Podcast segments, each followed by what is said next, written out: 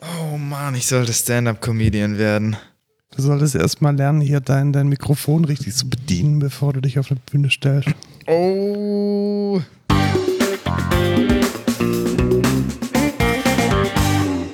Hallo und willkommen zur 27. Folge Code Culture Podcast. Wir sind heute wieder im Studio für euch da, um über Code und Nerdkultur zu reden. Ich hoffe, ihr seid alle safe und gesund zu Hause eingekuschelt bei dem kalten Wetter. Das war jetzt aber eine sehr positive Begrüßung. ja. An einem Tag mit den höchsten Corona-Fallzahlen seit immer. Wir sollten uns vielleicht nochmal vorstellen. Ich bin Markus, ich bin CTO der Excentra GmbH, also äh, Informatiker und du bist auch Informatiker, Lukas. Ja, richtig. Ich bin ein ausgelernter Fachinformatiker für Anwendungsentwicklung und bin Developer bei der Excentra GmbH hier in Pfaffenhofen an der Ilm. Und wir reden einmal die Woche über alles, was so mit, mit Code und Kultur und Nerdkultur und wichtigen News aus der Tech-Szene zu tun hat. Ganz und viel über Apple. Ja, ein bisschen über Apple und durchaus auch mal ein bisschen kritisch, aber bevor wir kritisch über Apple reden, erstmal der Wochenrückblick. Ich war nämlich in einem Meetup. Meetups sind ja normalerweise so, so Dinger, wo man abends hingeht und Pizza bekommt. Und jetzt in der Corona-Zeit sind die Meetups eher Dinger, die man sich auf Zoom anschaut und äh, wo man keine Pizza bekommt. Allerdings offensichtlich sehr gute Unterhaltung. Weißt du, was Zoom-Bombing ist? Nee. Also die, die, die Java User Group in München, die hatten äh, ähm, einen Zoom-Link ins Internet gestellt, wo dann eben dieses, dieses, diese virtuelle Workshop hätte stattfinden sollen. Es ging da so um Security und Security Scans, das ist jetzt weniger wichtig.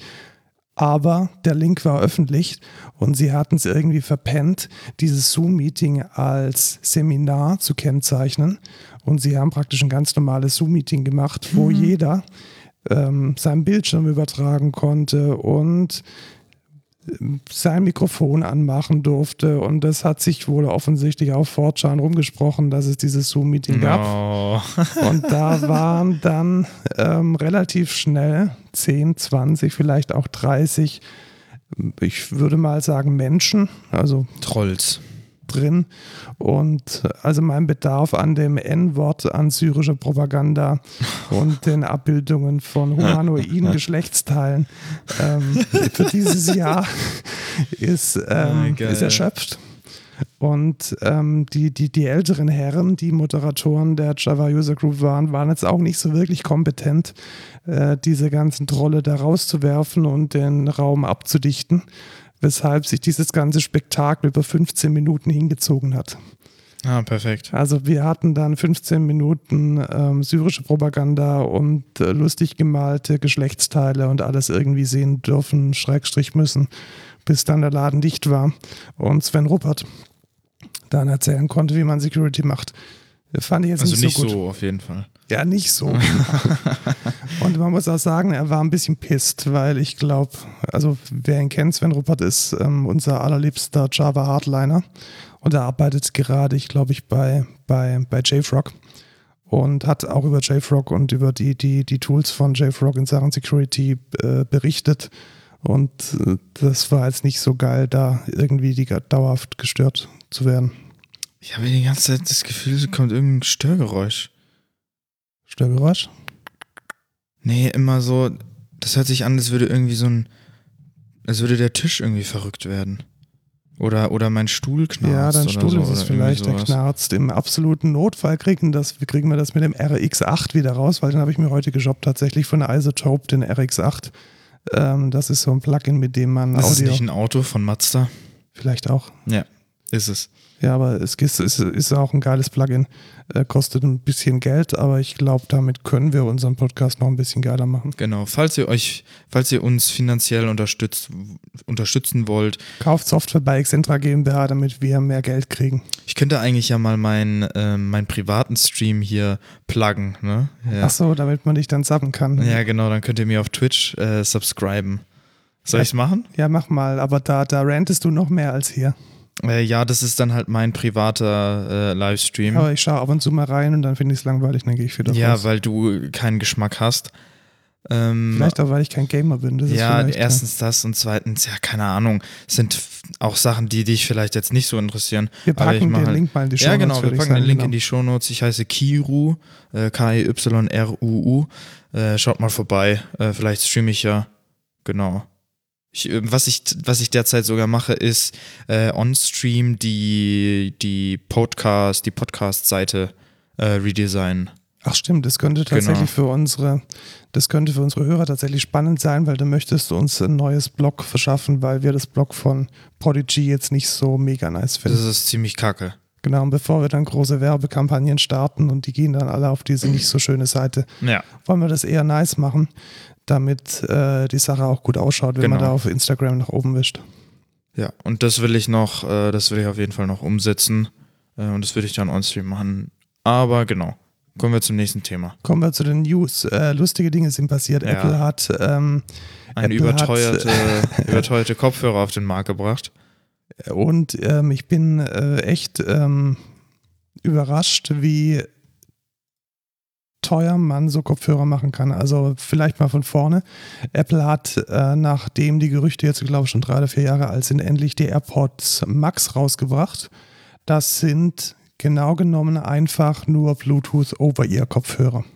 Ich finde es auch lustig, dass sie es AirPods nennen. Genau, weil eigentlich hätte ich damit, also Pods finde ich okay, weil alles, was irgendwie Musik macht oder Geräusch macht, bei Apple heißt Pods. Ja. So iPod, ähm, äh, AirPod, äh, dieser, dieser, ähm, die, diese Lautsprecher hat vor dem Namen. Was ich allerdings, HomePod. HomePod, genau, was ich allerdings äh, nicht verstehe, ist, warum es Air heißt, weil äh, das Ding sieht irgendwie aus, als würde es 10 Kilo wiegen und man kann es auch nicht irgendwie klein machen. Also Nee. ich habe, wir haben hier ja ähm, auch Kopfhörer auf dem Kopf, die sind schon ziemlich sperrig. Und ich weiß jetzt ehrlich gesagt auch nicht, was der Anwendungsfall von diesem Ding ist, weil sie kosten halt unglaublich viel und sie können eigentlich unglaublich wenig. Also der Preis ist tatsächlich 597 Euro. Also 600 Euro für Over-Ear-Kopfhörer. Und da stellt sich für mich tatsächlich die Frage, wofür dieses Geld, weil wir haben hier Referenzkopfhörer auf dem Kopf, die werden im Studio verwendet. Da sind sich eigentlich alle, alle Audio-Engineers einig, dass die mega linear sind und total geil und man kann alles damit hören, was man hören möchte. Und die kosten halt maximal, wenn man wirklich top of the line nimmt, 400 Euro. Aber die sind auch kabelgebunden. Die sind kabelgebunden, ja, aber dann kostet dieses Bluetooth-Modul tatsächlich 300 Euro. Aber das darüber gut zu machen, das ist schon, schon was anderes als jetzt so. Ich meine, gute, also richtig gute Bluetooth-Kopfhörer, so die besten von Sony kosten 260 oder so oder 300. Das ist immer noch halb so ja, teuer. das, ne? ja, aber es ist halt Apple, ne? Also, Also d- die, dieses, diese Preisgestaltung, ich verstehe sie nicht. Und ich kann mir nicht vorstellen, dass der Mehrwert hier gegeben ist. und vor allem, man kann sie, also was ich interessant finde, was sie gemacht haben, äh, die haben die Digital, Digital Crown oder wie man die auch immer nennt. Ja, genau, also von diese der Apple Krone, Watch, die genau, haben sie von recycelt und dann da drauf gelötet. Ja, finde find ich aber cool tatsächlich, Ja, weil sehr intuitiv, äh, Lautstärke mit dem zu regeln und dann halt wahrscheinlich noch Klick. Ich weiß jetzt nicht genau, wie das funktioniert, Doch, aber man kann, man kann klicken, man Genau. kann klassische Moves, also irgendwie Doppelklick für weiter und Dreifachklick für zurück. aber wo ich ein bisschen enttäuscht bin, ich hätte gerne gesehen sowas wie Touch-Sensitivität auf den Seiten von den Kopfhörern. Also, dass du quasi so swipen kannst, so wie bei den Sony WH-XM 3000 irgendwas. ja, das geht ich. nicht. Und hast du gesehen, wie, wie hässlich diese, diese, dieses Case ausschaut? Ja, vor allem ist es, das ist halt auch einfach nur, also es heißt Smart Case oder so, aber was das Case essentiell macht, ist einfach nur ein Case sein und es macht nichts. Doch, es macht tatsächlich was und das ist auch nochmal ein ganz großes Problem. Die Kopfhörer gehen nur dann aus, wenn sie im Case sind. Das heißt, ja, genau, die gehen dann in so einen Low Profile, gar keine. Low, Low Power Mode Ja, und Low Power, genau, ja, ja. verbrauchen dann, dann weniger Akku. Das heißt, wenn man sie so wie man eigentlich jede Kopfhörer einfach mal so auf den Schreibtisch legt, dann verbrauchen die nach wie vor Strom Aber und bleiben verbunden. Also Bist du dir sicher, dass die nur im Case das machen? ja, das haben die ganzen Reviewer gesagt. Also wir oh haben mein Gott, wie dumm. kurzer, kurzer Disclaimer, wir haben ja keine rumliegen, weil dieses Geld ist es echt nicht wert. Ja. Aber die Reviews, die ich bisher gelesen und gesehen habe, unter anderem auch von, ähm, von äh, dem werten Herrn Gruber, der das immer sehr gut macht, der hat definitiv gesagt, dass sie nur dann ausgehen oder in diesen Low-Power-Mode gehen, wenn sie tatsächlich in diesem magnetischen Ding drin liegen. Also das ist doch komplett dumm. selbst wenn ich das, ich will das mal nicht in das Case legen, sondern einfach auf den Tisch, weil ich es gerade nicht benutze, warum gehen die dann nicht auch in den Modus? Nach zwei, zwei Stunden, glaube ich, und man kann es nicht umstellen. Ah ja, perfekt. Super. Also Ja. das ist, das ist wirklich dumm. Ist, ist nicht so gut gemacht. Also ich verstehe das Produkt nicht. Ich kann es, ein Anwendungsfall fällt mir ein bisschen ein, weil die können auch dieses äh, Spatial Audio oder 3D Audio, wie es auf Deutsch heißt, das können die und damit sind sie die einzigen Over-Ear-Kopfhörer, die diesen Standard unterstützen.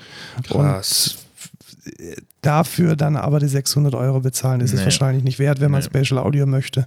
Die AirPod Pros, die können das genauso gut. Es ist ein nices Ding. Also ich weiß nicht, ob du Mandalorian mal angeschaut hast oder angehört hast Nee. mit diesem 3D-Audio. Das ist schon ziemlich gut. Also gerade wenn es äh, Raumschiffe oder irgendwelche atmosphärischen Geräusche auf fremden Ja. Planeten kommen, das ist schon, schon nice. Ähm, man denkt tatsächlich, man hat keinen Kopfhörer auf, aber das geht auch mit den AirPod Pros, die weit weniger als die Hälfte kosten.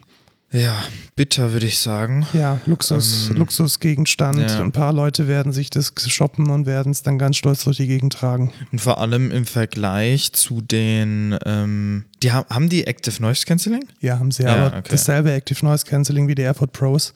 Also das kommt jetzt nicht auf ein Level von, Ja. von Bose oder Und von, ich finde von halt, Sony. ich finde halt vor allem bei den AirPods Pro quasi diesen Workflow eigentlich ganz cool.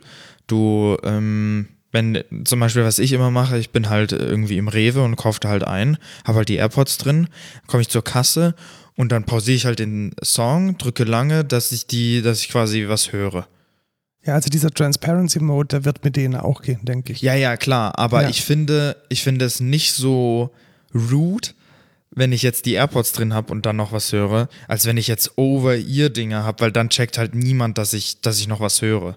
Ja, das Weißt stimmt. ich Das ist meine? schon, also das ist als ist mal soziales was Signal anderes. schon mal was Ja, anderes. ja. Wobei ich auch dieses soziale Signal gerne bewusst einsetze, zum Beispiel im Fitnessstudio, weil ich will einfach nicht angelabert werden. Ja, das Und stimmt. Da Das ist stimmt. es dann schon nice, wenn man äh, da auch irgendwie seine Umwelt kommunizieren kann. Ich habe gerade keinen Bock auf, äh, auf Gespräche. Ja, gut, kommen wir zum nächsten. Das sieht aus wie Homebrew. Ja, und es ist auch Homebrew und Homebrew ist jetzt tatsächlich äh, ready for M1. Geil. Also während Hast du schon die, ausprobiert? Ja, habe ich. Ähm, und es tut nicht. Ähm, Also Okay. d- die offizielle, die offizielle Aussage ist, ja, installierst dir mal am besten parallel, sodass die, die, die Binaries nativ für M1 in einem anderen Ordner, Ordner landen und kümmere dich dann so ein bisschen manuell um das Linking, ob du jetzt die native Binary möchtest oder die nicht native Binary. Also die, die, die News ist jetzt nicht, es funktioniert für M1, sondern die News ist, es gibt jetzt einen Weg, es unter M1 Laufen zu lassen. laufen zu lassen und es zu testen. Das ist vielleicht die richtige News. Ähm, ich habe es ich hab's auf dem Schirm. Es ist mal installiert und ich schaue mal, welche Pakete dann nativ für, für ähm, nativ für, für M1 laufen. Aber so viele sind es noch nicht. Also die, die, die großen sind es nicht. Es sind eher so, so die kleinen. Es gibt auch eine, eine schöne Liste von, ähm, von Tools, die schon für M1 Das ist funktionieren. aber schon viel. Natürlich. Heiliger. Das ist, wir Aber- sind noch nicht mal halb durch. Naja. Wir sind gerade bei C. Also ich, ich pack's mal, Ja. ich pack's mal in die Shownotes und da kann man dann mal schauen, was da Mit so alles M1 funktioniert. meinen wir übrigens den äh, neuen Chip. Genau. Prozessor von Apple. Richtig, Falls also man jetzt die M1 vorherigen Folgen nicht gesehen hat. Genau, Äh, gehört. M1 ist der Produktname für den äh, Apple Silicon, für den ARM-Prozessor, für den neuen von, von Apple. Genau. Facebook. Facebook. Es gibt dann äh, ein Urteil vom Oberlandesgericht München, dass es Facebook erlaubt, den Klarnamen zu erzwingen. What? Ja. Also da hat wohl offensichtlich jemand ge- geklagt, er oder sie würde gerne ein Pseudonym verwenden und Facebook hat dann diese Person gesperrt und das ist offensichtlich jetzt bestätigt worden, dass das geht. Also die dürfen jeden sperren, der nicht seinen echten Namen verwendet. Genau. Und da gibt es jetzt auch ein ordentliches Gerichtsurteil für. Ja, okay, das haben die ja vorher auch schon so gemacht. Ähm, das kann ich aus erster Hand so bestätigen. Weil bei meinem Facebook-Account war das auch so. Wurdest du etwa gesperrt? Ja, ich hieß vorher Lukas Lightning äh, und dann hat mich, glaube ich, irgendjemand reported oder so. Äh, dann war mein Facebook-Account gesperrt. Dann habe ich irgendwann, also dann habe ich den selber quasi deaktiviert ähm, und habe dann irgendwann mich in Spotify eingeloggt und der war mit meinem Facebook-Account verlinkt. Und dann war der wieder aktiviert, ich konnte einen neuen Namen setzen und äh, kein Stress. Vor, vor, eigentlich hätte ich noch einen Ausweis schicken müssen, aber äh, war denn dann danach irgendwie wieder egal, dass da war wahrscheinlich der Workflow nicht richtig designt. Ja, vermutlich. Also, ja, ich, ich kann ein bisschen verstehen, warum Facebook das möchte. Und ich muss auch ganz ehrlich sagen, mit der zunehmenden Propaganda, die auf Facebook geteilt und äh, verbreitet wird, ist es auch kein Fehler, da mal ein bisschen genauer hinzuschauen, ob das jetzt ein Sockenpuppen-Account ist, irgendein Troll oder vielleicht auch eine echte Person. Deswegen, ja, ich sehe es ein bisschen zwiespältig, muss ich sagen. Ja. Also gerade weil meine Sympathie sich mit Facebook echt in Grenzen hält, beziehungsweise mit den Menschen, die dort ähm, ihre Inhalte ins Netz blasen, ist alles, was da ein bisschen einen Deckel draufsetzt, ganz gut. Ja, sehe ich auch so in gewisser Weise, aber naja, das kann man sehen, wie man möchte. Dann noch ein Thema, das mir sehr aufgefallen ist und was ich ein bisschen unschön finde. Es gibt einmal im Jahr eine Studie, in der Grundschülerinnen in, in ähm, ja, überprüft werden, wie nice sie denn äh, die, die Inhalte können. Nur und, Mädchen? Äh, nein, SchülerInnen, also ah. Schüler und Schülerinnen. Und da werden alle OECD-Staaten ähm, mit abgefragt und es kam eigentlich raus, dass die Leistungen in Mathe und den Naturwissenschaften katastrophal sind. Nicht bei mir. Nicht bei dir, aber offensichtlich im Durchschnitt. Also da sind wir deutlich, deutlich unter dem Schnitt und ähm, haben uns seit 2015 auch ordentlich verschlechtert. Das ist nicht gut. Ja. Und das ist eigentlich ein bisschen schade. Ja. Aber warum ist die Frage, ne? Ja, genau. Das äh, gilt es halt jetzt zu klären. Ich, ich weiß nicht, was, was da das Problem ist. Also ich habe immer noch so das Gefühl, dass, dass Mathe und Naturwissenschaften so von einfach aus einem kulturellen oder aus einem Erziehungshintergrund immer so als Buch mit sieben Siegeln verkauft werden. Hm. So, ich, ich war schon noch nie gut in Mathe. Ja. Mathe ist nur was für Jungs. Ja, ja, das In Mathe muss man, ähm, muss man halt verstehen und ich verstehe das nicht. Und das finde ich ein bisschen schade. Ja, finde ich auch. Also das mit den Jungs ist, glaube ich, nicht mehr so krass vertreten, aber ähm, ich finde dieses, ja, ich konnte noch nie Mathe, das habe ich in meiner Schulzeit vor allem sehr, sehr oft gehört. Oder auch immer noch so von Leuten, ja, ähm, ich war noch nie gut in Mathe und dann brauche ich mir doch keine Mühe geben und so. Ich finde vor allem, also das ist natürlich äh, Präferenz, aber ich finde die naturwissenschaftlichen Fächer eigentlich die geilsten. Also vor allem merke ich das jetzt, wie krass ich zum Beispiel Physik jetzt brauche, weil ich jetzt ein bisschen mit, äh, mit so Home Automata, Auto, Automi, Automi, Automisierung, Auto, Automatisierung, Automat, Automatisierung äh, rumspiele und ähm, da halt ein bisschen löte und so und da halt Schaltpläne und sowas verstehen muss. Und wenn ich da, glaube ich, nochmal ein bisschen mehr in Physik aufgepasst hätte, dann äh, würde ich da auch deutlich mehr verstehen. Und ich finde es eigentlich alles ziemlich cool, äh, was so naturwissenschaftliche Sachen angeht aber anscheinend nicht äh, die Allgemeinheit. Ich glaube, das liegt auch ein bisschen daran, dass die ganze Pädagogik, zumindest das, was ich so mitkriege, immer noch dieses, dieses Lernen in den Vordergrund stellt und weniger das Verstehen. Ja, ich glaube auch. Man kann sowas wie Geschichte oder, oder meinetwegen auch Biologie halt lernen, so schön frontal, so funktioniert das, so lernen das auswendig. Das hier ist der Zitronensäurezyklus, so Schritte 1, 2, 3, 4, 5 äh, zähl's mal, zähl's mal runter und weniger um das Verstehen. Ja. Und vielleicht ist das auch ein Grund, warum hier, und das finde ich sehr beängstigend, 25 äh, Prozent der getesteten Schüler und Schülerinnen als leistungsschwach klassifiziert werden in Mathe. Ach, krass. 25 Prozent. Das heißt, das jeder heftig. vierte Schüler, jede vierte Schülerin bekommt von dieser internationalen Studie die schlechteste, ein, die schlechteste Schublade, nämlich leistungsschwach. Und das ist eigentlich ein, ein Warnsignal. Also da muss Ja. man was tun. Es kann natürlich auch sein, dass es äh, teilweise auch an Schulen liegt und ähm, wie die das machen, weil ich hatte, ich hatte jetzt letztens einen sehr guten Vergleich, weil ich mit jemandem gesprochen habe, der auf einer Privatschule war, äh, katholische Privatschule und wenn ich das so mit der mit der Realschule hier äh, verglichen habe, äh, das ist schon noch mal was anderes. ja, Also- das, das nehme ich auch wahr. Also ich kenne auch, ähm, ich habe auch Kontakte zu, zu privat geschulten, also zu, zu, zu Menschen, die auf einer Privatschule waren.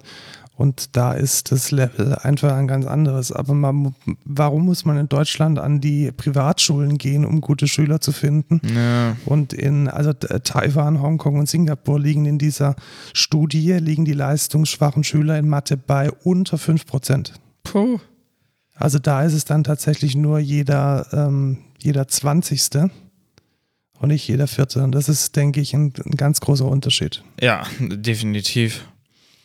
Ja, mal gucken. Wir hatten ja schon mal den, den Talk über Schulen. Genau, und mit, mit David, der sich da auskennt. Und ich Ja. glaube, wir werden das Thema Bildung hier weiterhin begleiten. Ja. Und weil es uns einfach wichtig ist oder weil es mir wichtig ist, dir wahrscheinlich auch, Ja, mega. dass ähm, die Menschen gleiche Chancen haben und das ist selten ein Problem der individuellen Menschen und viel öfters ein Problem des Systems. Ja. Kommen wir zum Thema der Woche. Genau, zum Thema der Woche. Das Thema, das wir letzte Woche wegen ähm, viel zu vielen äh, News äh, Ja. einfach mal aufgestundet haben. Und zwar wollen wir mal reden über Performance-Optimierungen.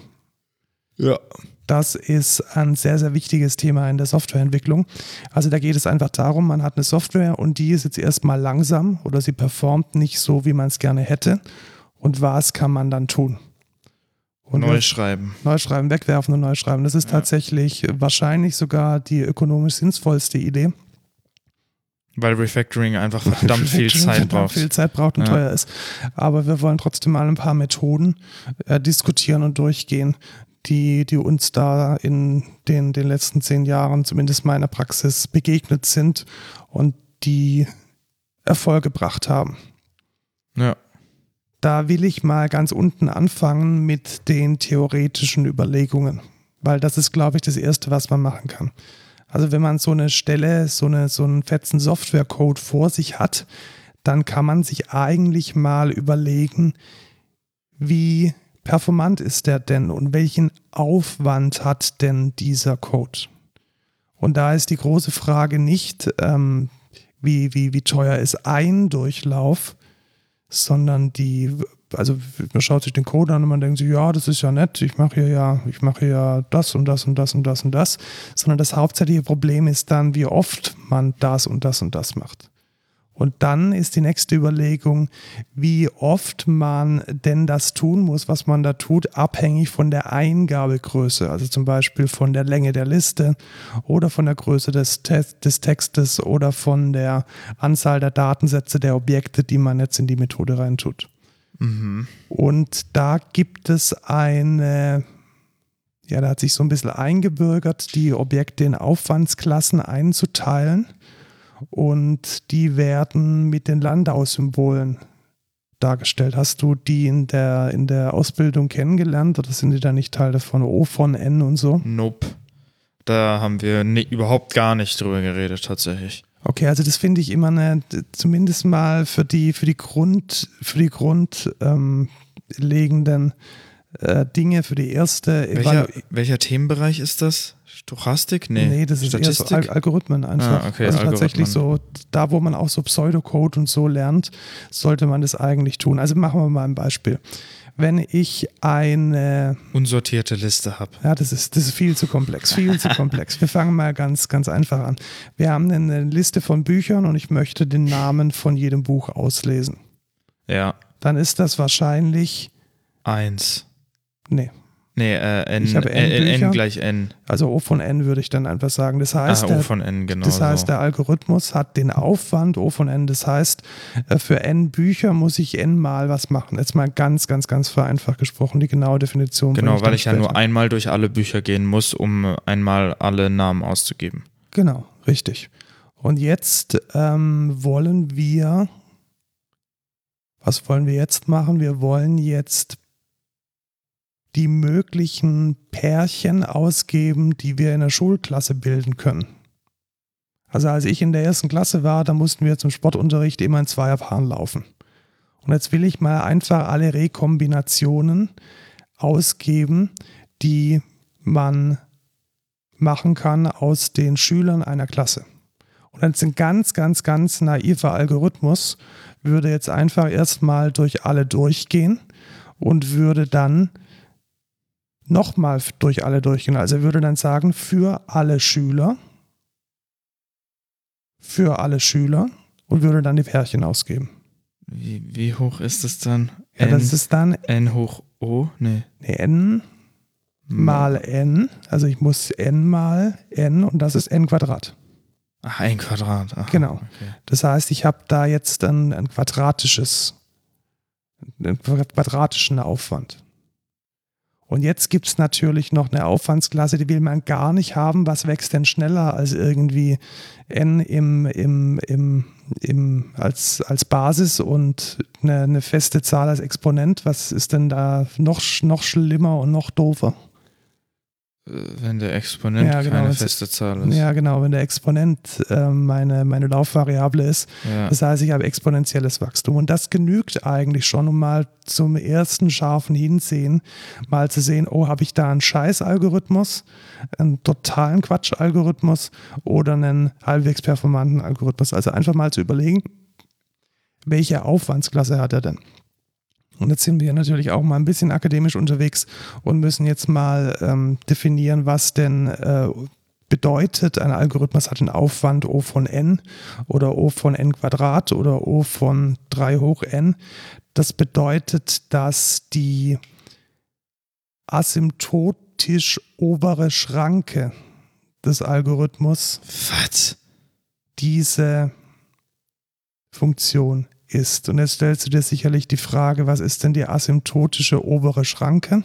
Also jetzt kann ich verstehen, warum äh, die Leute dann keinen Bock mehr haben in der Schule. Das kann man sich eigentlich über den Limit Superior ganz gut überlegen. Ach ja, logisch. Und ähm, klar. ich würde das vielleicht mal so als, als ähm, stellt euch mal so ein Audiosignal vor und dann könnt ihr euch überlegen, was denn dann der Limit Superior von so einem Audiosignal ist. Was ist Limo? Was? Das, das versuche ich jetzt zu erklären. Also dieser Aha. Lim Sub ist das, was die, äh, was die Funktion, die wir da angeben in der O-Notation, was die Darf darstellt. ich kurz einen äh, rassistischen Witz machen? Über Lim Sub. Ja. L Limsub, so heißt doch der, der Bubble Tea Besitzer. Nicht gut. Ja, ja, Scheiße. ja, doch. Also kann man, kann man, kann man lassen, aber geht, geht so. Also stellt jetzt mal vor, ihr habt so ein Audiosignal und dieses Audiosignal wird jetzt linear leiser. Und was ist ein Audiosignal? Wir haben ein Audiosignal ist erstmal eine Welle. Das heißt, diese Funktion, die, ähm, die, die die Welle beschreibt, die geht zwar wohl mal hoch, mal runter, mal ist sie 0 und mal ist sie minus 1 und mal ist sie minus, minus 0,5 und mal ist sie wieder 0 und dann wabert die so rum. Der Limit Superior bedeutet jetzt aber, dass es eine Funktion ist, die immer beschreibt, was denn die größte Zahl ist, die jetzt und bis in alle Ewigkeit noch kommen kann. Innerhalb von dieser Funktion. Innerhalb von dieser Funktion, genau. Das heißt, wenn ich jetzt so ein Audiosignal hätte oder mein Algorithmus würde jetzt durch so ein Audiosignal, das immer leise wird, beschrieben werden, dann könnte ich jetzt sozusagen einfach all diese ganzen Spitzen von meiner Audio, äh, von meiner Audiokurve verbinden und das wäre dann meine Funktion, die den Limit Superior äh, angibt. Und so kann man sich das auch mit dem, äh, mit dem Softwareaufwand beschreiben. Das heißt, man hat ja oft auch so Abbruchbedingungen drin oder zum Beispiel beim Sortieren könnte es ja sein, dass rein durch Zufall eine, eine Liste schon sortiert reinkommt, dann schaue ich einmal durch, ist sie sortiert, ja geil, äh, ich schmeiße raus, wie sie ist, dann habe ich natürlich nicht den Aufwand nlog-n zum Beispiel für Quicksort, sondern einen, einen ganz anderen Aufwand, aber diese, diese O-Notation, Also, die gibt mir sozusagen ein Dach, so kann man sich vorstellen, ein Aufwandsdach, wo ich mir sicher bin, egal zu welcher Zeit, ich werde immer unter dieser Funktion landen. so in äh, simplen Worten ausgedrückt, O von N gibt dir immer aus de, den höchsten Aufwand, oder nicht? Ja, genau. du hättest es auch einfach so sagen können. Ja, das, das ist aber nicht richtig, weil es ist nicht der höchste Aufwand. Es kann ja auch sein, dass, ähm, dass, mein, dass mein Aufwand auch, auch ganz ganz ähm, regulär, zum Beispiel bei der Wortlänge 3, immer den Aufwand O von 1 hat. Mhm. Und dann kann ich aber nicht sagen, ja, mein, mein, äh, mein ganz generell gesprochen, habe ich jetzt äh, O von 1. Das habe ich nicht. Du meinst weil ich jetzt, ja für alle weil, angeben muss. Ja, ja, aber der theoretisch höchste Aufwand, wenn man mit diesem Algorithmus etwas macht. Oder? Ja, vereinfacht gesprochen, ja. Ja. Also, so hätte ich es jetzt verstanden. Ja, wenn ich jetzt glaub, davon du ausgehe. Hast auch richtig verstanden. Ja, das mit diesem, keine Ahnung, was du da gesagt hast, mit diesem Limus, Limsub, Superior, Superiore, keine Ahnung. Das verstehe ich nicht. Gut, ähm, wer, wer sich das mal anschauen möchte, die Wikipedia hat eine ganz gute Beschreibung dazu, aber wir wollen jetzt ja unseren Algorithmus optimieren. Und was ist da jetzt ganz einfach? Quicksort, ach nee. Nein, nein, nein, Ups. nein, nein. was ist da jetzt sozusagen das, was wir jetzt mit dieser Aufwandsabschätzung gemacht haben? Wir haben erkannt, oh, wir haben hier vielleicht einen ganz hohen Aufwand implementiert. Gibt es da vielleicht eine Möglichkeit, einen Algorithmus zu schreiben, der weniger aufwendig ist? Und das kann man dann sozusagen mit, seinem, mit seiner Hirnmasse und mit den Fingern, mit denen man den Code schreibt, kann man dann eine auf theoretischen Überlegungen basierende Aufwandsoptimierung machen. Ja. Wenn wir jetzt zum Beispiel wieder an unser Beispiel mit den Schülern äh, denken, die wir, wo wir Paare denken müssen, können wir uns zum Beispiel überlegen, dass wir die Paare, die wir schon mal hatten, in der umgekehrten äh, Paarung Nicht mehr brauchen. nicht mehr brauchen. Dass wir zum Beispiel äh, Kevin und Chantal, wenn wir die schon gepaart haben, dann brauchen wir Chantal und Kevin nicht mehr. Und da gäbe es vielleicht eine, eine Möglichkeit, diese Kombination erst gar nicht mehr durchlaufen zu müssen. Und so könnte man Was dann den wären das dann? n mal n minus n? Ja, so, so gefühlt ist da ein Logarithmus drin, glaube ich. Aber ich bin mir jetzt auch nicht sicher, müsste ich mal, müsste ich mal ausrechnen. Aber es geht auf jeden Fall performanter. Also ich denke, da sind wir uns einig. Also so, wir müssen ja, nicht, stimmt. Ich glaube, es ist ein Logarithmus. wir müssen nicht, wir müssen nicht alle, wir müssen nicht alle Paare zweimal anschauen. Müssen wir ganz sicher nicht. Und so haben wir jetzt schon eine, eine, eine Optimierung gemacht, einfach durch theoretisches Überlegen und scharfes Nachdenken. Das geht jetzt allerdings nur, wenn man wirklich, wirklich einfache und übersichtliche Software-Teile vor sich liegen hat. Also wenn man schon isoliert hat, hey, an dieser Stelle macht's Aua und diese Stelle kann ich jetzt optimieren. Und das ist meistens nicht der Fall. Sondern man hat eher sowas wie, dieser Request braucht jetzt viel, viel, viel zu lang. Oder wenn ich da klicke, dann braucht es 10 Sekunden und das ist viel zu lang. Und man weiß eigentlich gar nicht, welcher Teil der Software denn das Problem ist. Da braucht man Metriken. Genau. Und da gibt es verschiedene Ansätze, dass man Metriken einbaut in die Applikation. Wir haben da auch schon mal drüber gesprochen, über Microprofile Metrics, dass man über Annotationen im Java-Code oder über ganz allgemeine Konfiguration mit so ein bisschen Aspect-Oriented Programming, dass man da exposen kann, wie lang denn die einzelnen die einzelnen Komponenten, sage ich jetzt mal ganz bewusst, die einzelnen Layer einer Anwendung denn für die Abarbeitung einer Aufgabe brauchen. Da gibt es verschiedene Tools für. Mir würde zum Beispiel einfallen, einfach die Metrics zu impose, äh, exposen mit Microprofile Metrics und sie dann mit einem Grafana Prometheus Stack äh, einzusammeln und anzuzeigen. Man könnte auch einen Elasticsearch nehmen, um die Metriken einzusammeln und auszuwerten. Man kann auch ähm, einen Standard namens Open Tracing verwenden und dann in die Spans immer reinschreiben, wie lange man jetzt gebraucht hat, zum Beispiel, um die Daten zu holen, um die Daten aufzubereiten im Controller, um die Daten dann wieder zu schicken, dann die Zeit vom Netzwerk kann man in diesen Trace reinschreiben. Das haben wir auch schon in der vergangenen Folge mal erklärt. Also da habe ich jetzt dann Tools, mit denen ich diese Metriken anschauen kann. Das funktioniert passiv. Was heißt passiv? Das heißt, diese Metriken werden immer erhoben und ich kann sie dann anschauen. Jetzt gibt es das Ganze aber noch aktiv. Und das ist dann, wenn man einen Profiler verwendet. Was ist jetzt ein Profiler? Ein Profiler schaltet sich jetzt im Kontext von Java auf die unterste, unterste Ebene, die es bei Java gibt, nämlich auf die JVM, auf diese Java virtuelle Maschine und misst dann aktiv nach, wie lang einzelne Methoden gebraucht haben. Also der sagt dann tatsächlich so, deine Methode ähm, bilde Paare aus Schülern hat jetzt, ich messe da jetzt nach und ich habe die jetzt irgendwie 500 Mal vorbeifliegen sehen. Vielleicht war es ein bisschen mehr, aber ich gehe jetzt mal davon aus, dass es 500 Mal gekommen ist. Die hat den mittleren, äh, mittlere Messung, die ich da gemacht habe, ist, dass die, was weiß ich, fünf Sekunden gebraucht hat. Und dann kann ich in diesem Profiler sozusagen im Programmcode durchklicken in einem Baum, um zu sehen, welche Methoden wie lange gebraucht haben. Diese Profiler gibt es entweder für Java kostenlos. Da ist der Java Flight Recorder mit so ein bisschen einer komischen Lizenzgeschichte. Also ich glaube, früher war es mal äh, nur mit, mit einer offiziellen Oracle-Lizenz zu haben. Inzwischen ist es irgendwie so Halbteil von einer freien Paketierung. Da muss man gegebenenfalls noch ein bisschen nachschauen. Und wenn man echt viel Geld in Geldbeutel hat, dann kann man sich den YourKit Java Profiler gönnen. Der ist relativ teuer, ähm, kann aber auch ziemlich viel. Und der kostet, glaube ich, ein bisschen weniger als 1000 Euro, wenn mich nicht alles täuscht. Nee, er ist tatsächlich ein bisschen günstiger geworden. 499 Euro, wenn man nur eine Lizenz äh, braucht.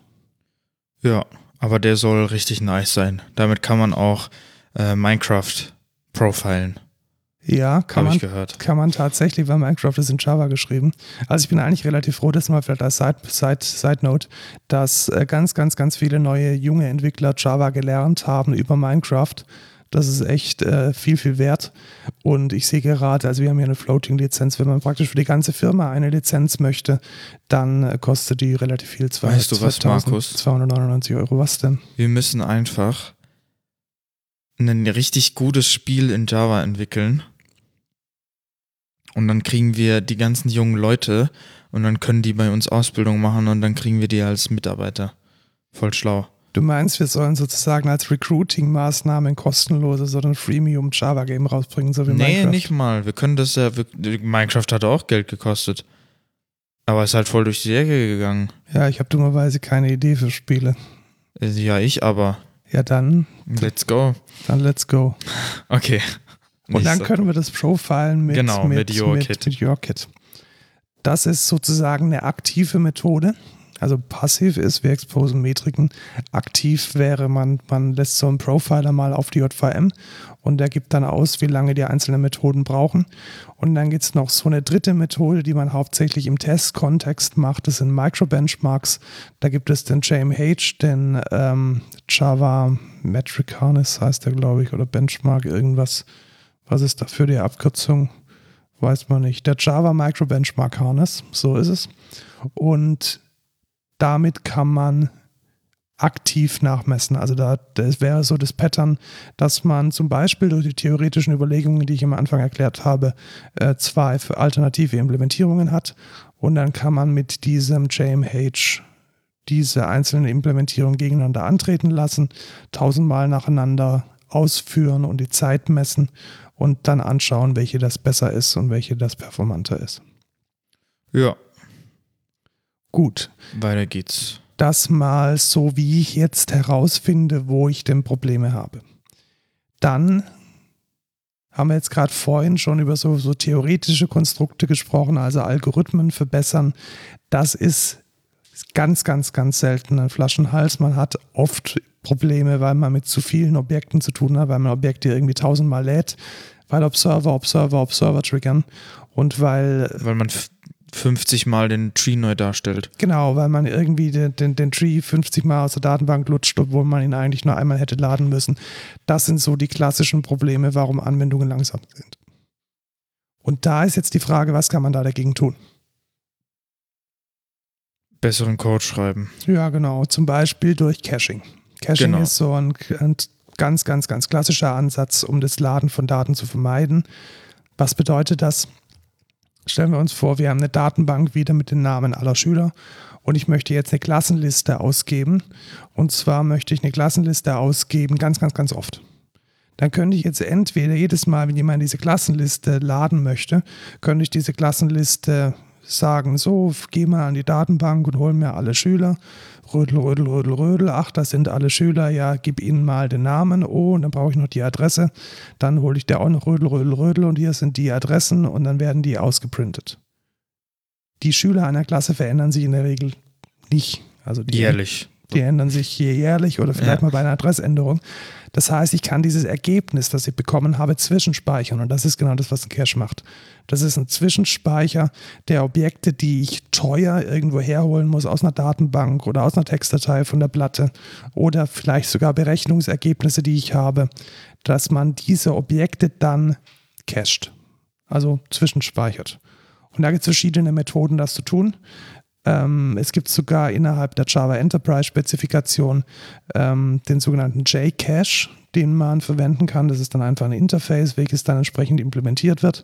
Zum Beispiel von EHCache, EHCache.org, den man verwenden kann, um Objekte, die man teuer gefetcht oder geholt hat, in Java zu cachen. Oder wenn es dann ganz groß sein soll, kann man sich auch den Hazelcast holen. Das ist dann Hazelcast. nochmal eine, sogar ein verteilter Cache. Also da kann ich dann Objekte auch übers Internet oder über verschiedene Nodes hinweg zwischenspeichern. Das macht man häufig mit sowas wie Analyseergebnissen oder irgendwelchen Transaktionsdetails, Ja. die man für in verteilten Systemen haben möchte. Ähm, da möchte ich auch nochmal darauf hinweisen, Caching kann auch gefährlich sein. Oh ja, was kann denn da passieren? Also ähm, zu sagen, ich möchte jetzt eigentlich neue, also ich schreibe neue Daten in die Datenbank, jetzt denkt aber irgendwie die Anwendung, ach ja, das habe ich doch gecached, gibt mir immer das gecachte Ergebnis zurück. Erstens denkt man vielleicht nicht direkt als erstes an den Cache und zweifelt erstmal seinen, seinen normalen Code an. Äh, ach, der schreibt es gar nicht, der schreibt es gar nicht rein oder etc. Da, da, da kann sehr, sehr viel schief gehen, auf jeden Fall. Und man kann Ja, auch definitiv. oft sehr, sehr oft einfach brauchen. So, auch sehr viel im Frontend. Äh, es hatten wir auch letztens, dass dann die, wir die Anwendung irgendwie neu deployed haben, aber durch Cache dann nichts geladen hat und dann so, hä, warum funktioniert es denn nicht? Äh, und das kann manchmal echt sehr wehtun. Ja, das tut es tatsächlich. Die, die, das Hauptproblem von einem Cache ist, dass die Dinge zu lang drin bleiben im Cache, wenn es inzwischen schon neuere Daten gibt. Genau. Und bei verteilten Caches ist es, das wäre eine ganze Podcast-Folge für sich. Vielleicht machen wir das auch mal so drüber reden, welche Probleme man denn hat, wenn man Daten verteilt, äh, speichern und bereitstellen möchte.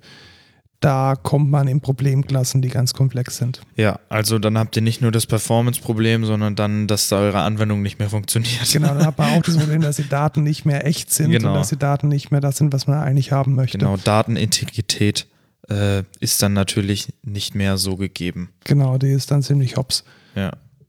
Was man auch noch machen kann, das wäre die, die, die zweite Möglichkeit, die sich anbietet, ist Lazy Initialization oder Lazy Loading. Und das ist ein Pattern, welches eigentlich hm, weniger gefährlich ist. Bleiben Ja. wir wieder bei, denken wir an unsere, an unsere Liste von, von Schülern. Da könnte ich jetzt zum Beispiel erstmal die Liste von Schülern laden und aber die Adressen noch nicht. Genau. Und erst dann, wenn man in der UI auf Zeige mir die Adresse klickt, erst dann wird die Adresse nachgeladen. Ist ja quasi auch das Pattern, was GraphQL verfolgt, indem man limitet, welche Daten übersendet, äh, übergeben werden und so quasi performancemäßig sagen kann, ich möchte jetzt nur den Teil haben, weil ich nur den brauche. Genau, aber wenn du das schlecht implementierst, dann lädst du natürlich alles Ja. und filterst dann im Arbeitsspeicher aus, was du zurücklieferst. Wenn du es gut implementierst, dann schaust du nach, was denn überhaupt gequeried wurde und gibst dann auch tatsächlich nur das zurück, was in der Query drin steht. Genau, weil dann weniger Daten, schnelleres Ergebnis, logischerweise. Genau, und das ist tatsächlich sogar in, der, in dem JPA-Standard sauber spezifiziert, wie man die Daten aus einer Datenbank holt.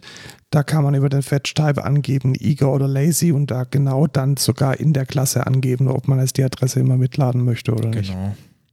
Ähm, Lazy Loading ist vor allem auch bei, ich glaube, Rekursion oder halt ähm, genesteten Daten äh, wichtig, Ja, definitiv. Ähm, wenn jetzt zum Beispiel man irgendeine, okay, da, da rede ich jetzt von einer Graphendatenbank, aber Relationen hat, ähm, dass man da auf jeden Fall nicht alles holt.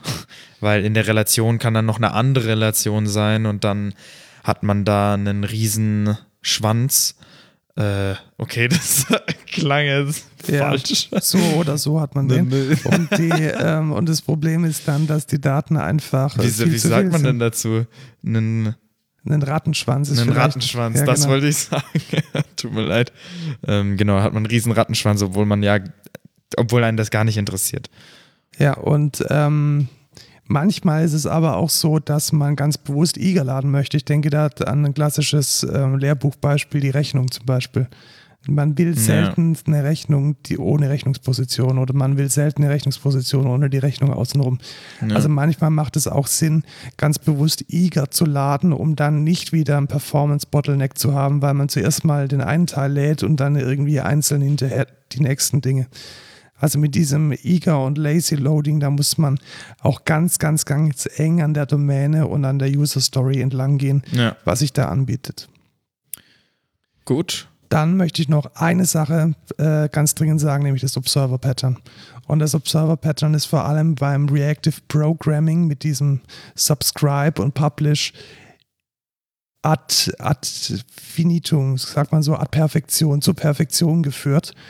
Wenn man das nämlich richtig macht, und das wäre sozusagen der heilige Gral des performanten Implementierens, dann werden tatsächlich Dinge nur gemacht und Dinge nur geladen, wenn sich tatsächlich jemand für interessiert. Und zwar völlig automatisch. Logischerweise. Das heißt, ja. komplett entkoppelt nach dem Motto, wenn nur dann, wenn die Seite geladen ist, werden überhaupt die Daten aktualisiert. Ja. Nur dann, wenn es gerade jemanden interessiert, werden die Daten aus der Datenbank geladen. Und das, was sich jetzt hier so selbstverständlich anhört, ist in der klassischen Softwarearchitektur ultra schwer zu machen. Ja, ja, mega. Also man kann fast nie überall das Observer-Pattern benutzen, weil es nochmal eine Komplexität voraussetzt, die manchmal einfach nicht gewollt ist. Genau, die nicht ich mal. da ist. Ja, Und wenn man, wenn man aber ganz stringent und vielleicht auch ein Framework verwendet, ich denke jetzt da zum Beispiel an den Redux Store, den es glaube ich sowohl in, in, in, ähm, in React als auch in Vue.js gibt, ja. wenn man den ganz vorsichtig, richtig und gut verwendet, dann kann man tatsächlich Code so schreiben, dass der Code nur dann ausgeführt wird, wenn tatsächlich sich jemand für interessiert. ja. Und ich glaube, das ist dann auch eine Möglichkeit, wie man gut perform gute und performante Software äh, designen und entwickeln kann. Genau. Ein Beispiel, ein Beispiel dafür haben wir in der View-Folge schon Ja, genau. genannt. Ja, richtig. Da haben wir, da haben wir ordentlich drüber geredet, Ja. richtig. Und ähm, diese, diese Performance, die ist so wichtig, dass sich da ein paar Dudes und wahrscheinlich auch Dudettes zusammengesetzt haben, um mal zu sagen, was sie sich denn unter einer performanten, mit einem anderen Wort, unter einer reaktiven Anwendung vorstellen. Und da kann ich jedem Softwareentwickler und jeder, der sich dafür mal interessiert, ähm, das reaktive Manifest, reactivemanifesto.org empfehlen. Da werden Eigenschaften definiert von ähm, Software, die, die äh, reactive sind, von Systemen, die reactive sind. Und das sollte, denke ich, ein Ziel sein, welches man sich als, als guter Entwickler ähm, setzt die, die wichtigsten Eigenschaften oder die Eigenschaften, die da definiert sind, heißt antwortbereit. Das heißt, ein System antwortet unter allen Umständen zeitgerecht. Es ist widerstandsfähig, resilient. Das heißt, wenn irgendwo was schief geht, wenn irgendwelche Dinge außerhalb des Systems Gibt's schief gehen, ein Rollback. dann oder? genau, da muss das System in der Lage sein, äh, damit umzugehen. Das ist vielleicht so mal Ja, der, der, ja, der, stimmt, der ja. grundsätzliche Fall.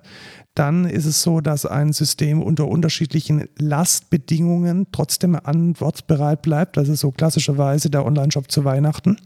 Das ist dann die Eigenschaft der Elastizität. Und das ist nachrichtenorientiert, also message-driven. Das heißt, dass die, ähm, die wichtigsten äh, Funktionalitäten entkoppelt und ähm, nicht blockierend stattfinden.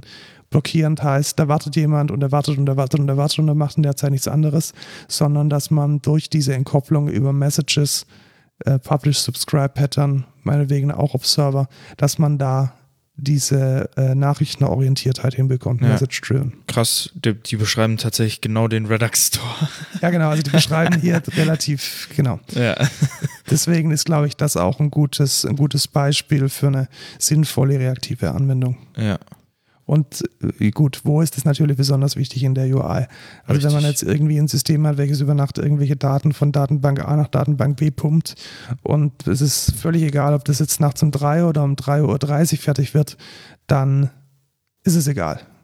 Tatsächlich, ja. Aber wenn ihr mit, mit, mit User-Interaktion ähm, zu tun habt, dann sollte die Anwendung immer so schnell wie es nur geht funktionieren. Genau. Ich glaube, das war grammatikalisch ein falscher Satz, aber Äh, ich glaube, man hat, man weiß, ich, ja, ja, genau, man weiß, was du. Der sagen Satz war wolltest. auch relativ lang, glaube ich. Ja, Vielleicht sollte ich kürzere Sätze machen. Punkt. Punkt. Und damit kommen wir zum Code der Woche. Genau. Du hast äh, Ähm, dein, ich habe mir dein, einen dein, ausgesucht. deine Heimat automatisiert. Genau, ich möchte da einmal den Alex grüßen. Ähm, guter Kumpel von uns, kann man so sagen. Und zwar, der hat mich ein bisschen auf die ganze äh, Heimautomatisierung, diesmal habe ich es richtig ausgesprochen, unglaublich, Ja. ähm, aufmerksam gemacht und äh, hat mich da so ein bisschen hyped, äh, aufgehypt. Also ich muss sagen, das interessiert mich gerade mega, dieses Thema. So, was kann ich alles automatisieren? Ähm, vor allem auch so, nicht nur, ich kaufe mir jetzt hier irgendwie von den bestimmten Marken, irgendwie, ich kaufe mir Philips Hue-Lampen und was weiß ich, sondern einfach mal mit Mikrocontrollern, ähm, Stichwort ESP, ich glaube, es ist 8266, äh, ein bisschen rumspielen und da einfach mal äh, über MQTT auch so Smart Devices haben, die dein, die dein Home steuern können. Und da möchte ich die Software IO Broker mal vorstellen oder zumindest mal zeigen. Und zwar ist das ein, oh, wie nennt man das? Quasi eine Zentrale dafür, äh, verschiedenste Systeme miteinander zu verknüpfen. Also ihr müsst euch vorstellen, ihr habt jetzt bei euch zu Hause, habt ihr jetzt eine Alexa, irgendwie von Xiaomi die Akara-Sensoren, dann habt ihr irgendwie noch Philips Hue und noch smarte Steckdosen von TP-Link. Äh, das wäre jetzt zum Beispiel ein sehr gutes Beispiel bei mir. Und dann habt ihr jetzt auch noch einen MQTT-Device, womit ihr zum Beispiel eure Klingel smart steuert. Ähm, dann könnt ihr das alles in den IO-Broker mit einbauen. Da gibt es dann verschiedene Adapter, die mit den einzelnen Systemen reden können und die die Stati abrufen können. Ähm, und dann könnt ihr da Skripte schreiben, auch per äh, UI. Blockly nennt sich das Ganze. Dann kann man da so voll cool einfach Blöcke hinziehen und quasi per Block äh, Code schreiben. Äh, ist natürlich nicht die, die Informatiker-Art, aber ja. Aber also Low-Code, so ein bisschen Genau, so Low-Code, Low-Code, ist. ja genau. Ist b- basiert alles auf JavaScript und äh, läuft am besten auf einem Raspberry Pi einfach, der irgendwo dann rumliegt und halt äh, mit dem Netzwerk redet. Was man dann auch noch machen kann, ist äh, so einen Stick für ein Zigbee-Netzwerk einstecken und dann kann man damit Philips Hue und alle anderen Zigbee-kompatiblen Geräte steuern und dann kann man da richtig coole Automate, Autom jetzt verstehe ich schon wieder nicht, Automationen. Automation. ja, Automation, so heißt es, oder? Automatisierung. Ja, aber Automation gibt es doch auch, oder? Ich glaube nicht. Doch. Ist das Automation. Substantivierung? Ich muss mal schauen. Oh, Home Automat Automation. Automation. Automation. Äh, ja, genau. Ja, also ist eher Nee, so Automation, ist okay. eher so Automatisierung. englisches- Automatisierung, ja. Ähm, genau. Und das kann man mit IO Broker machen. Es gibt auch noch andere Alternativen. Es gibt FEM, es gibt Home Assistant, es gibt Open Hub. Das ist alles Geschmackssache, je nachdem, ähm, was man braucht. Und ja, ich habe IO Broker im Einsatz. Und wir werden noch mehr über dieses Thema reden in einer zukünftigen Home Assistant Smart Home Folge. Wo Auch wir dann hoffentlich auch einen Gast haben. Genau, den, den vorher angesprochenen Alex vielleicht. Ähm, und ja, das ist auf jeden Fall ziemlich, ziemlich cool. Ich werde dann auch noch mal ein bisschen über meine smarte Klingel reden, die ich äh, derzeit baue. Und ja, seid gespannt. Also das Thema interessiert mich gerade mega. Deswegen, ja, bin ich da sehr pass, pass, eine große Passion habe ich da gerade für. Genau, ja. wenn deine Passion dann in, in deiner Wohnung zu Ende ist, dann kannst du ja mit meiner weitermachen. Ja, ja genau. Also genau, hier gibt es echt noch genau. viele Dinge. So meine, meine Fußbodenheizung könnte ich mir vorstellen, dass man da mal ein paar Shellys reinklebt. Und äh, Ja. gewisse Rollladen hier auch noch. Ja, das Ganz ist auch. nice Dinge. Da brauchst du dann Shelly 2 oder 2.5. Äh, ich habe mich da auch schon schlau gemacht. Sehr gut. Ich will dann auch mit dem Shelly noch das machen.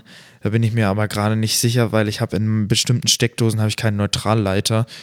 Ähm, und dann ist es mit dem Shelly relativ schwierig. Es gibt zwar ein Shelly 1L, aber ich habe gehört, dass Leg halt eine, da Le- eine Leitung zur Heizung. Ja, ja, mega, mega gut. Das wird äh, erstens bestimmt voll gut funktionieren äh, und zweitens sieht es bestimmt auch mega gut aus.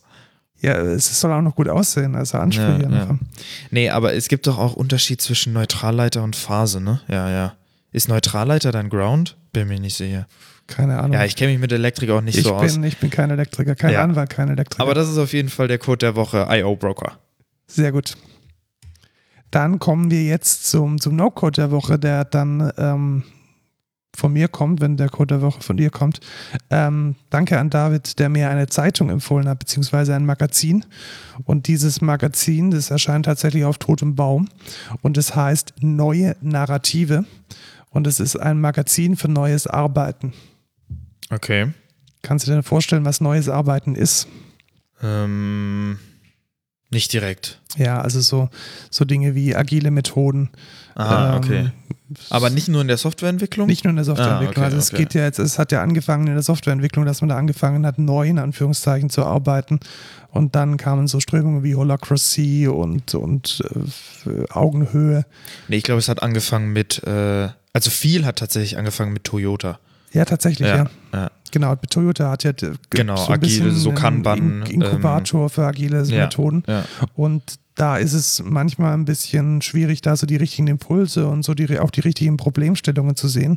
Also das ist, das ist vielleicht auch was, was ähm, Menschen, die, die, die, die andere, andere äh, Mitarbeiter managen, oftmals nicht zugeben, dass es einfach auch schwierig ist, Probleme in Projekten zu sehen. Ja. Und da muss man mal einfach drauf gepinpointet werden. Und das kann dieses Magazin sehr gut. Also es kann Problemfelder aufzeigen und dafür auch Lösungen anbieten. Deswegen finde ich es sehr gut und möchte es empfehlen. Neue Narrative, man kann es digital, digital und ähm, auf totem Baum bestellen. Ich finde es auf totem Baum ganz angenehm, weil es in so schönen Pastelltönen, in einem schönen Format ganz äh, nett ausschaut. Aber die armen Bäume. in meinem modischen Zeitungsständer und das relativ obszöne Cover der dies, diesmonatigen Titanic Ja. verdecken kann. Ja, tatsächlich. Und ähm, gönnt euch mal neue Narrative, ähm, das Magazin für neues Arbeiten. Ja, nice. Nicht, nicht gesponsert, ich glaube, das sind auch irgendwie so eine, so eine ähm, äh, ähm, Genossenschaft oder irgendwie ein Verein, also alles ziemlich unkom unkommerziell. Ja, dann kommen wir doch jetzt zur Verabschiedung. Wir suchen Genau, immer wir noch suchen immer noch Menschen. Das ist vielleicht Genau. die, die richtige Zusammenfassung. Azubis, Studenten und äh, Entwickler und Assistenz, glaube Ich ich. glaube, Assistenz haben wir besetzt. Echt? Ja, Aha. hoffe ich mal. Das freut ja. mich doch. Ja. Ähm, genau. Sonst, also Azubis 2021, 2021 Studenten und äh, Entwickler immer. Genau, also wir haben, glaube ich, noch einen Platz frei für Praxissemester, äh, Sommersemester 2021. Ähm, wäre im Notfall auch aus dem Homeoffice, je nachdem, wie sich Corona so entwickelt, möglich. Ja. Ansonsten auch noch ein bis zwei Stellen für Ausbildung zum Fachinformatiker. Genau, Schrägstrich in. genau. Und schickt uns Feedback auf Twitter, codeculture, at code, codeculturepod. Genau, Und auf E-Mail. codeculture.excentra.de. Genau. Bleibt uns gewogen, gebt uns ein paar Sternchen und bis zur nächsten Woche. Ja, vergisst du unseren Tschüss, Lukas. Tschüss, Markus. So will ich das sehen.